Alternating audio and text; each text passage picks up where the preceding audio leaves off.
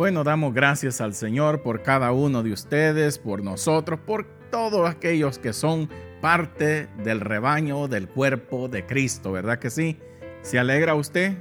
Y damos gracias al Señor cada día por todo lo que Él hace y por todas las cosas que nosotros quisiéramos que el Señor comenzara a obrar en la gente. Yo le doy gracias al Señor porque nosotros tenemos que hacer el trabajo al cual el Señor nos ha encomendado. Y eso es lo hermoso que podemos hacer el trabajo y, entender que esto no se trata de nosotros ya más. Y basado en eso de que esto ya no se trata de nosotros ya más, los apóstoles, aquellos grandes siervos del Señor, los profetas entendieron eso. Y a veces nosotros cometemos los grandes errores porque pensamos que todo es para nuestro beneficio y no para el beneficio de los demás. El día que usted dijo, yo quiero ser siervo del Señor, ese día usted dijo, Señor, yo muero a todo lo que yo quiero lograr y todo aquello que yo quiero ser, eh, de lograr el aplauso de la gente o como sea que usted lo quiera ver, ese día usted tuvo que haber dicho, Señor, ya no más. Rindo mi voluntad para que tú hagas lo que tú quieras hacer. Si usted ha entendido eso, gloria a Dios por usted. Pero hay mucha gente que estoy casi seguro que no ha entendido eso. Nosotros estamos llamados a preparar a la iglesia para la venida del Señor, pero muchas veces eso no es lo que estamos haciendo. Y digo estamos para que nadie se ofenda. Nosotros que hemos entendido que hemos sido llamados a hacer un trabajo y ese trabajo tiene que hacerse porque eso es lo que el Señor quiere. Pero no podemos andar por ahí poniéndole trabas a la gente para que no se levante. Alábele si puede. Nosotros deberíamos de ser la gente que tiene aquel deseo ardiente, que aquella gente que está recibiendo palabra de Dios se levante y que Dios los use y haga grandes cosas con ellos. Pero lamentablemente eso no es lo que vemos en ocasiones. Si usted es un líder y usted está preparando a esta gente para la venida del Señor, les predica la palabra, le dice prepárense, limpiense, vivan bien delante del Señor, vivan una vida de santidad como la Biblia dice. A mucha gente no le gusta esa palabra. Nosotros no estamos para caerle bien a las personas. Nosotros estamos para predicar lo que el versículo dice. Así es que yo por eso le animo, si usted es un líder, predique lo que la Biblia dice enseña al pueblo a vivir bien delante del Señor. Y no ande usted ahí queriendo ponerle trabas a la gente para que no se levanten. Alábele si puede, porque ese es un error grandísimo. Cuando una persona es llamada por Dios a hacer una labor, esas cosas no están en su corazón. Porque Él sabe que Él fue llamado a preparar gente para que alcance gente. Pero ahora lo que vemos es, vengan aquí sírvanme a mí, ayúdenme a mí para que yo crezca y ustedes sométanse porque aquí yo soy el que mando. Que Dios reprenda eso. A eso no fue lo que Cristo nos llamó. No, Cristo nos llamó a preparar una iglesia diciéndole levántese, ore, ayune, límpiese delante del Señor para que Él lo pueda usar. Qué bonito es cuando podemos entender eso, ¿verdad? Y decirle, Señor, gracias Gracias por darnos la oportunidad de poder decir que somos tus siervos, pero que realmente seamos eso. Y no que cuando veamos una persona en la congregación queramos ponerle el pie en el cuello para que no se levante. Si tú eres una de esas personas que no quieres que nadie más se levante, el único que tú quieres ver que se levante es tu familia, que Dios te reprenda. Porque eso no es lo que el Señor nos llamó a hacer. Y lo tengo que decir de esa manera porque yo sé que esas cosas existen. ¿Ok? Cuando a veces personas están en liderazgo y quieren mantener a toda la iglesia bajo, poniéndole trabas, como digamos, pisoteándolos para que no se levanten y no lleguen a ser más usados según que ellos. ¿Ok?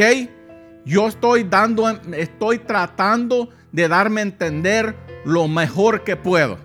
Porque es muy importante que entendamos eso, que si decimos que somos siervos del Señor, nuestro trabajo es enseñar y ayudar al pueblo del Señor que se levante. Qué bonito es que tengamos la actitud que tuvo Juan el Bautista. Y esa debería de ser la actitud. ¿Qué dijo? Es necesario, dijo, que yo mengüe para que Él crezca. Es necesario, dijo, que yo vaya disminuyendo para que Él vaya creciendo. Imagínense que Juan el Bautista hubiera tenido una actitud de decir, ah, no, yo estaba aquí antes que Él, ahora se espera y me aguanta. No, señores, esa debe de ser la actitud correcta. A mí me gusta apoyar a la gente cuando yo veo algo en ellos. Y los que trabajan son parte de este ministerio, ¿saben que eso es así? Yo a todos les doy la oportunidad. A todos les he dicho, si ustedes quieren una estación de la donde estamos saliendo, si ustedes quieren participar en las estaciones radiales, les he dicho adelante. Ustedes me dicen y vamos. Pero ellos dicen que no, que no están listos todavía. Por eso es que solo me escuchan a mí. Pero no es porque no les haya querido dar oportunidad a cualquiera de ellos que quiera participar. Y yo siempre estoy esperando y se los digo. Qué bonito fuera que me dijeran, yo voy a tomar la estación que está en, este país y, y vamos. Y se las entrego con mucho gusto. Así es que estamos compartiendo este tema. ¿Por qué lo permitiste? Como yo siempre digo, nosotros hacemos al sinvergüenza. Así es que si usted no quiere estar manteniendo a gente sin vergüenza, usted es el primero que debería decir, Señor, yo no quiero seguir manteniendo a más sinvergüenzas. Así es que dele gracias al Señor y sea usted el primero en levantarse. Ajá. Eso no es fácil de decirlo, pero así tiene que ser. Hemos comenzado este tema y esto sería ya la segunda parte de este tema. ¿Por qué lo permitiste? Porque como yo siempre he dicho, nosotros hemos hecho a los sinvergüenzas. Porque si nosotros no les diéramos lo que ellos piden, ellos no fueran unos sinvergüenzas. Pero el pueblo los ha hecho unos sinvergüenzas y se han engordado de eso. Alábele si puede.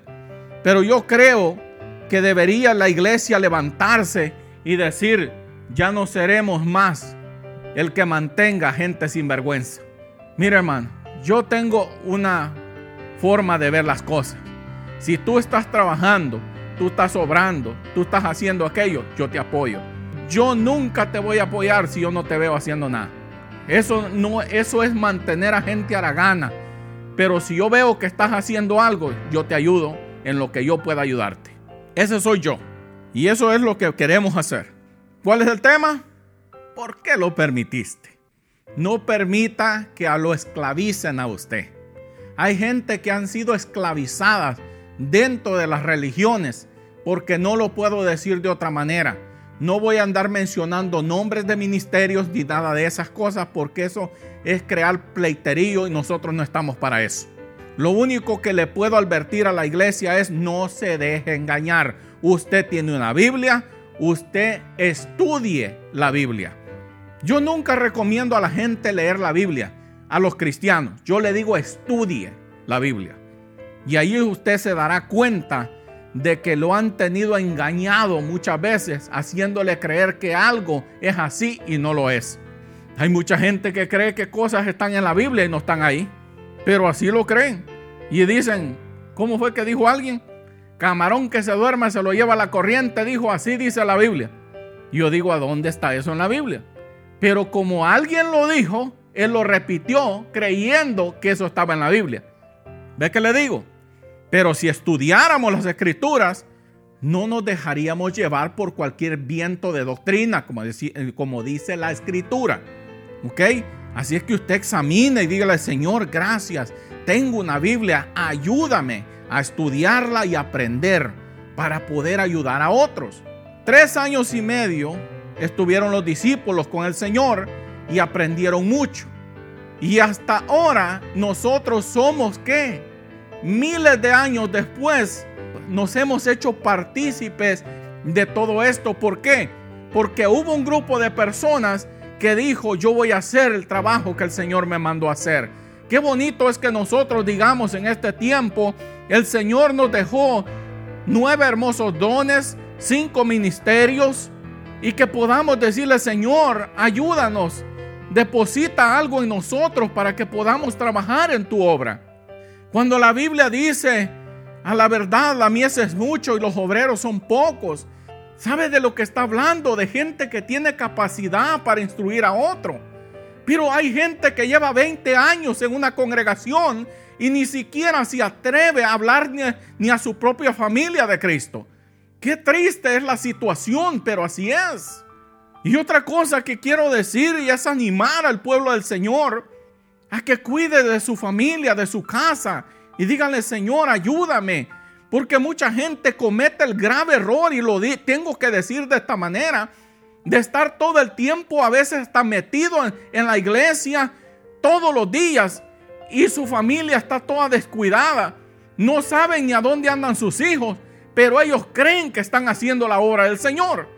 Y lo hemos visto eso hasta en líderes de, congregaciones que ya no atienden a los hijos, ya no atienden a sus esposas, a sus esposos y todo eso. Y creen que están haciendo la obra del Señor. ¿Por qué cometemos estos grandes errores? Porque no hemos sido instruidos de la manera correcta.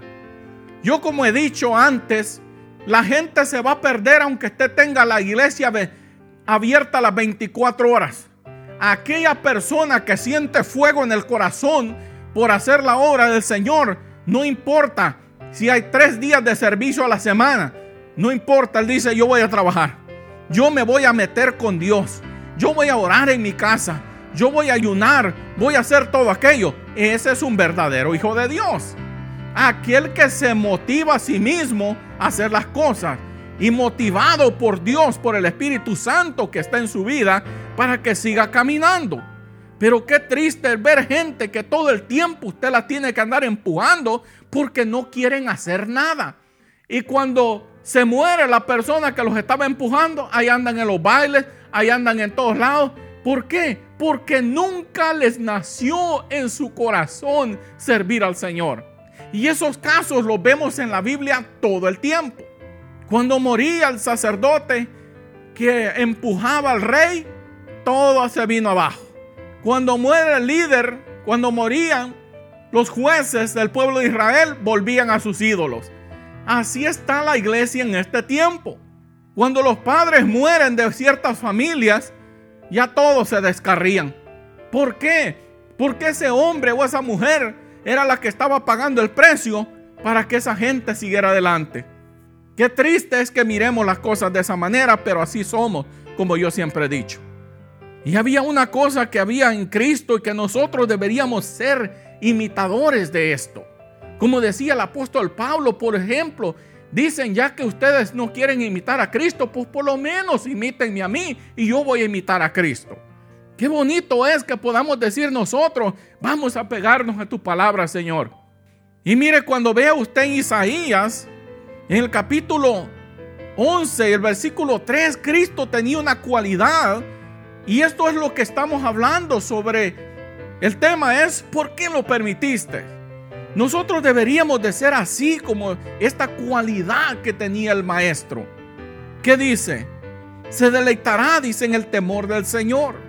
No juzgará por lo que vean sus ojos, ni sentenciará por lo que oigan sus oídos él siempre estaba pendiente de no irse por lo que alguien decía o porque lo que veían sus ojos literales, sino que era algo más allá de todo que le hacía ver la vida de aquella persona. Estos dones están disponibles para la iglesia, como lo estábamos viendo la semana pasada. Estos dones están disponibles y usted vaya y léalos en el la primera carta a los Corintios en el capítulo 12. En adelante usted puede leer ahí que estos dones están disponibles y que nosotros imitemos esta cualidad que tenía el Señor.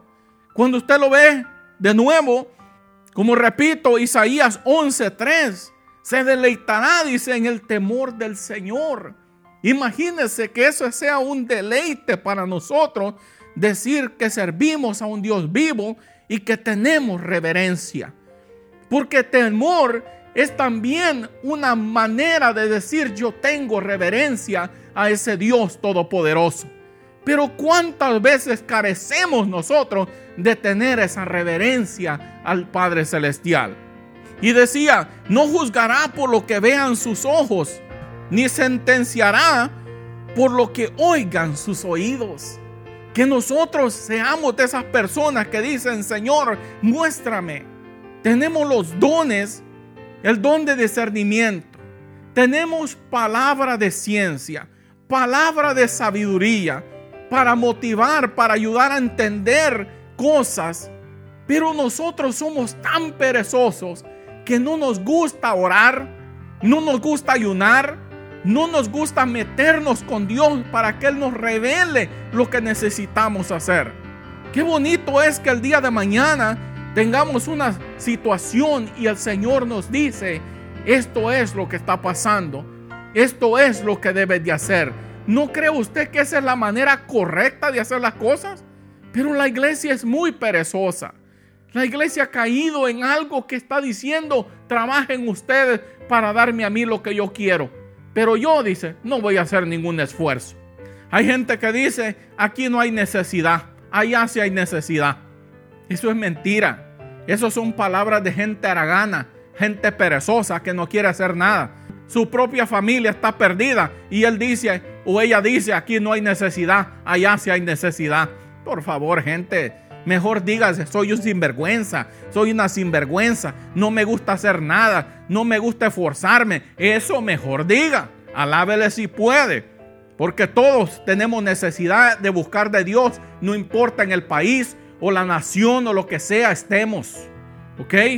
Todos tenemos una responsabilidad de buscar de Cristo. Permite que Cristo toque tu vida y te haga una persona de bien para que motives a otro a buscar del Señor. Y no digamos el día de mañana, ¿por qué lo permití? Este tema que estamos llevando es ¿por qué lo permitiste? Nosotros hemos permitido que cosas nos lleguen al alma y nos destruyan. Pero eso es culpa de nosotros.